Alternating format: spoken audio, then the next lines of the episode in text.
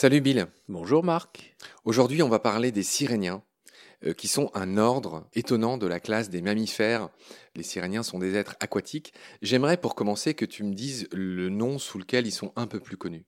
Ils sont un peu plus connus sous le nom de leurs différentes espèces, à savoir les dugongs et les lamantins. Très bien, parfait, j'adore cette sobriété. On va commencer par euh, l'année où ils ont été on va dire, euh, classés. C'est un zoologue, un entomologiste allemand qui s'appelait Illiger, qui a choisi leur nom d'ordre sirénien en 1811. Mais ce que j'aimerais que tu me racontes, c'est que ce nom vient aussi, d'une manière un peu inverse, de Christophe Colomb, bizarrement. Oui, c'est une histoire assez intéressante. Sirénien, pourquoi sirénien Eh bien, à cause des sirènes. Et en fait, Christophe Colomb avait observé ces mammifères aquatiques dans la mer des Caraïbes quand il est arrivé en Amérique, hein, en 1492. Et il a cru que c'était des sirènes parce qu'en général, ces lamantins, ils euh, portent leurs petits un petit peu à la surface de l'eau dans les sargasses, donc ça leur fait une longue chevelure comme des cheveux de femme, et encore mieux, ils sont apparentés aux éléphants, les siréniens. Hein. C'est assez étonnant, mais dans l'évolution, c'est un ordre de mammifères qui appartient à une famille très ancienne de mammifères qui comprennent les éléphants et puis autrefois les mammouths et toutes sortes d'animaux préhistoriques. Et les éléphants, ils ont la caractéristique d'avoir deux mamelles situées très très à l'avant sur le corps, près des aisselles, un peu comme les seins d'une femme. Et en fait, ces mamelles se gonflent lors de la reproduction des siréniens et lorsque les femelles élèvent leurs petits. Et donc, Christophe Colomb a probablement eu cette vision qui lui a rappelé une sorte de femme marine et donc une sirène. Ce qui est assez rigolo, c'est que cette histoire, c'est ce qui a permis aux sirènes de devenir un être gentil dans l'imaginaire collectif. Parce que les sirènes, au tout début de leur histoire, c'était des oiseaux méchants. Hein. Dans la mythologie grecque, les fameuses sirènes de l'Odyssée d'Ulysse, qui ont obligé Ulysse à se mettre de la cire dans les oreilles, enfin à mettre de la cire dans les oreilles de ses galériens et se ligoter à son mât pour pouvoir entendre le chant des sirènes tout en résistant à la tentation d'aller les rejoindre, parce qu'elles euh, tuaient sans scrupule toutes les personnes qui les rejoignaient. Et de cet être oiseau méchant, la sirène est progressivement devenue un être poisson gentil parce que l'Église et les savants au Moyen Âge gardaient la version grecque, mais le peuple avait une version un petit peu plus euh, venue du nord, en fait, des légendes nordiques des mermaids et des mermen et merwomen, c'est-à-dire des hommes et femmes de la mer, d'un peuple de la mer, qui seraient gentils et qui, venant de la mer, auraient plus une forme de poisson. Et pendant des siècles, la vision de l'Église et la vision du peuple se sont un petit peu euh, battus. Voilà, entre oui, les sirènes sont gentilles et non, les sirènes sont méchantes. Et c'est les marins des grandes découvertes qui ont ramené l'idée d'une sirène gentille grâce aux lamentins. Alors merci beaucoup pour tout ce que tu nous apprends là sur les sirènes. Effectivement, c'est très intéressant. Je voudrais prolonger euh, quelque chose que tu as évoqué, ce lien de parenté entre les siréniens et les éléphants. En fait, j'ai dit que les siréniens constituaient un ordre qui appartient à un super-ordre on va pas faire trop de systématiques, mais eux-mêmes, les Siréniens, appartiennent à quelque chose d'un peu plus grand qui s'appelle un superordre, et cet ordre s'appelle les Afrotériens, qui comprend la taupe dorée, les macrocélidés, ce sont tous ces musaraines qui ont une trompe, les tenrecs, qui ressemblent un peu à des hérissons euh, euh, qui vivent euh, notamment en Asie, me semble-t-il, il y en a aussi à Madagascar, les tenrecs. Il y a les tubulidentés, mon cher Bill.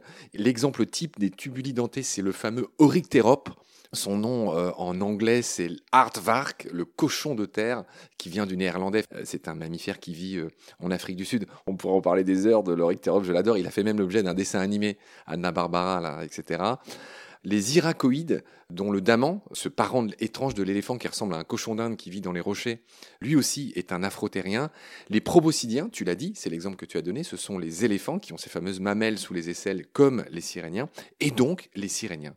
Voilà, je voulais faire ce grand rappel, euh, parce que c'est beaucoup plus que les éléphants, tu vois, c'est aussi ces histoires de taupes et de machins euh, qui, appartiennent, qui sont proches euh, finalement de nos fameux siréniens. Bill, tu l'as dit au départ, les siréniens se subdivisent en deux grandes catégories. Les dugons gidés, qui comprennent une seule espèce, et les trichechidés, je ne suis pas sûr de comment on prononce ça, mais ça s'écrit trichechidés, je vais prendre le parti de dire trichechidés, euh, qui comprennent trois ou quatre espèces de lamantins. tu l'as dit, dugong lamentin, j'aimerais d'abord que tu nous apprennes à différencier, à reconnaître l'un de l'autre en un clin d'œil. C'est très simple, il faut regarder la queue de l'animal. Le dugong, il a une queue comme un poisson en fait, euh, comme une baleine plus précisément, une queue de cétacé. Donc vous voyez la queue des dauphins et des baleines, hein, euh, très échancrée. Ça c'est la forme de la queue du dugong. Tandis que les lamantins ont une queue un petit peu comme une pagaie, une sorte de spatule caudale, hein, euh, très arrondie. Alors il y a aussi l'endroit où ils vivent, hein, tout simplement. Les dugongs, c'est dans l'Indo-Pacifique uniquement, tandis que les lamantins, c'est plus dans le bassin des Caraïbes, l'Amazonie et l'Afrique, mais on y reviendra. Oui, très bien. Bah, merci pour cette belle différence. J'en ajoute une, Bill. Il y a une autre différence beaucoup moins visible entre le dugong et les lamantins. C'est que les dugongs ont un coude vers l'arrière, ce qui leur permet d'engouffrer des algues et de céder de leur palette natatoire, euh, contrairement aux lamantins qui n'ont pas ce coude vers l'arrière, qui ont le coude vers l'avant. Donc leur nageoire, elle ressemble un peu plus à celle des cétacés, pour le coup. Et c'est une autre différence un peu plus subtile entre ces deux, euh, on va dire, euh, espèces, groupes. Bill, avant de te laisser continuer, j'aimerais dire que dugong, on se demande d'où vient ce nom bizarre, ça vient du malais, duyung, je ne sais pas ce que ça veut dire, mais ceux qui le savent sont gentils de nous en informer par message. Et donc j'aimerais que tu reviennes sur cette répartition, hein. tu as dit Indo-Pacifique. Est-ce que tu peux nous, dire un peu où est-ce qu'on trouve les derniers dugongs, qui est celui qui inquiète le plus? Il me semble qu'il y en a dans le golfe Persique, mais il y en a ailleurs dans tout l'Indo-Pacifique euh, tropical, en fait, on peut en trouver sur les côtes de l'Afrique de l'Est, le golfe Persique, la mer Rouge, l'île Maurice et Madagascar, mais aussi euh, le long de l'Australie, au nord de l'Australie, et aussi dans toutes les archipels des Malaisie, Philippines, tout ça, Papouasie, etc. C'est par là qu'il y en a le plus. D'accord, Bill. J'avais signalé que son nom venait du malais Douyung. Son surnom, ainsi que celui des Lamantins, c'est la vache marine ou alicorne. C'est drôle parce que le fameux requin marteau alicorne a été rebaptisé alicorne. C'était l'ancien nom de ces siréniens qui a été redonné par les scientifiques au fameux Sphyrna de son nom de genre, requin marteau, euh, alicorne. Bref, donc c'est un être potelé qui est surnommé vache marine. Euh, pour quelle raison, euh, Bill, vache marine? Vache marine pour son caractère euh, herbivore, placide, et puis son museau de vache. Il a un petit peu une gueule de vache. Hein. Exactement. Le dugong est un poids lourd, euh, il peut atteindre 500 kg, peut-être même plus. Euh, c'est un des plus grands de la famille, il peut faire jusqu'à 3-4 mètres de long avec sa queue de baleine, avec ce fameux sillon médian que tu as signalé. Hein. La queue d'un dugong ressemble vraiment à une queue de, baleine. Tu as très bien expliqué la, la, différence.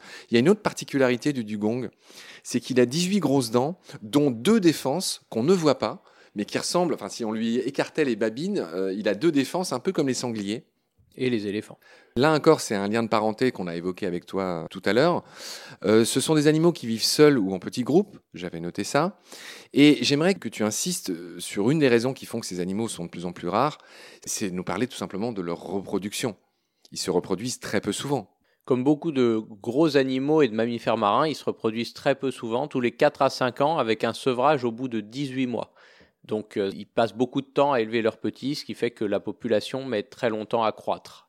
Alors effectivement, ils sont très menacés, on dira tout à l'heure pourquoi. Mais il y a une autre particularité des dugongs sur laquelle j'aimerais que tu reviennes, Bill, c'est qu'ils mangent énormément. Alors ils mangent énormément d'algues principalement, mais ça a une grande utilité parce qu'ils participent au brassage des fonds marins. Ils passent leur temps à brouter jusqu'à 30 à 40 kilos de nourriture euh, végétale par jour. Et comme il broute sur le fond, ça remue les sédiments et ça brasse les fonds marins, effectivement. Il y a un autre fait intéressant concernant le dugong, c'est qu'il suit sa nourriture, euh, donc il migre vers les eaux froides en permanence à la recherche des fameuses algues dont on a parlé. Le dugong est menacé par le tourisme, la pollution, l'urbanisation des côtes. Il y en a beaucoup qui sont blessés par les hélices des bateaux. Euh, on observe beaucoup d'individus qui ont des énormes cicatrices et parfois des individus qui meurent à cause de ça. Il y a une autre de nos pollutions qui les menace beaucoup, ce sont les sacs plastiques. J'aimerais que tu nous expliques euh, pourquoi euh, ça les menace. Parce qu'ils les ingèrent tout simplement, hein, comme beaucoup de, de, créatures marines, ils les ingèrent mais ils ont beaucoup de mal à les digérer, ils ne les digèrent pas. Bien sûr, ça s'empêtre dans leurs intestins, dans leur estomac. On a trouvé une femelle morte en Thaïlande en 2019 qui a été donc disséquée. Elle était remplie de sacs plastiques que ces animaux confondent avec euh, les algues. Si tu n'as rien à ajouter, Bill, je conclurai en parlant de 20 milieux sous les mers. C'est un des rares cas où Jules Verne s'est pas mal planté, euh, puisqu'il parle de Ned Land, le harponneur de 20 milieux sous les mers, qui harponne un dugong et qui lui donne des proportions et un poids qui sont totalement fantasmagoriques, et en plus qui le fait passer pour une sorte de baleine. Et Jules Verne a dû confondre les dugongs avec les baleines. Ou avec la rétine de Steller, dont on parlera bientôt, parce que c'était la même époque. Qui méritera même un, épisode euh, à part, cette fameuse rétine, tu fais bien d'en parler, hein, la, rétine de Steller. Si tu n'as rien à ajouter sur les dugongs, mon cher Bill, on va clore cet épisode. Alors je te salue, je te remercie beaucoup, à la prochaine. À bientôt.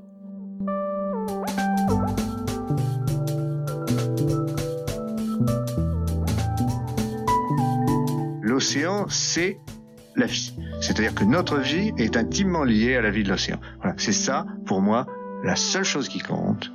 Tout le reste est secondaire, tirer du pétrole, des trucs. Pourquoi faire? Pour augmenter de 5% la production Rigolade